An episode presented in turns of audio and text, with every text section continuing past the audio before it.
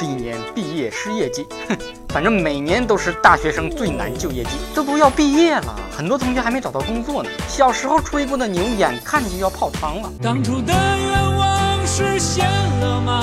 事到如今，只好祭奠吗？去年还有一批毕业生没找到工作呢，今年这乌泱又冒出来一批。前几年大学生找工作流行先就业再择业，骑驴找马。现在连驴都没有了，全被卸磨杀驴做驴肉火烧了。不光内地大学生就业难，不少出国留学的海归也抱怨找不到工作，海归成了海带。与此同时，从今年开始，在中国留学的硕士以上学历的外国人可以选择在华就业。本土大学生的就业还没解决呢，这又来了一批外国人跟你抢饭碗。那些花了几十万留学归来的海归，悲伤逆。流成河。我要你陪着我，看着那海龟水中游。都想挤在北上广深，工作能不难找吗？其实工作也不一定非要在一线城市啊，去一个小城市不也挺好的吗？比如说成都。和我在成都的街头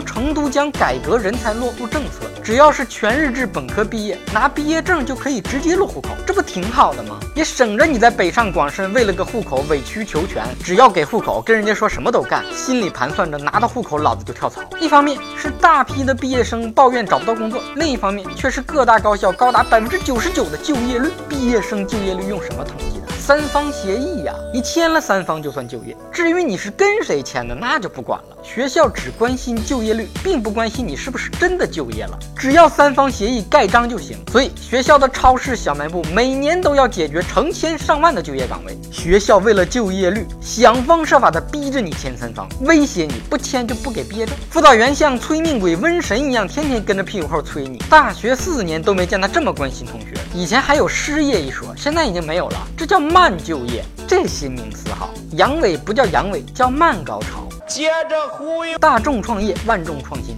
还有一些地方鼓励大学生创业，甚至鼓励休学创业，这招太高了，一下子解决了多少大学生找不到工作的尴尬。而且大学生创业，你父母总不能坐视不管吧？这一下子就调动了一家人的资源，高，实在是高。赚钱的叫生意，亏本的才叫创业。让初出茅庐、毫无社会经验的大学生去创业，简直是把学生推进火坑。如果说毕业是把失业留给明天，那鼓励大学生创业就是把失败留给明天。那明天来了呢？怎么办呢？让我们期待明天会更好。今天的蛋就先扯到这儿。微信公号小东瞎扯蛋的汉语拼音全拼，下期再见。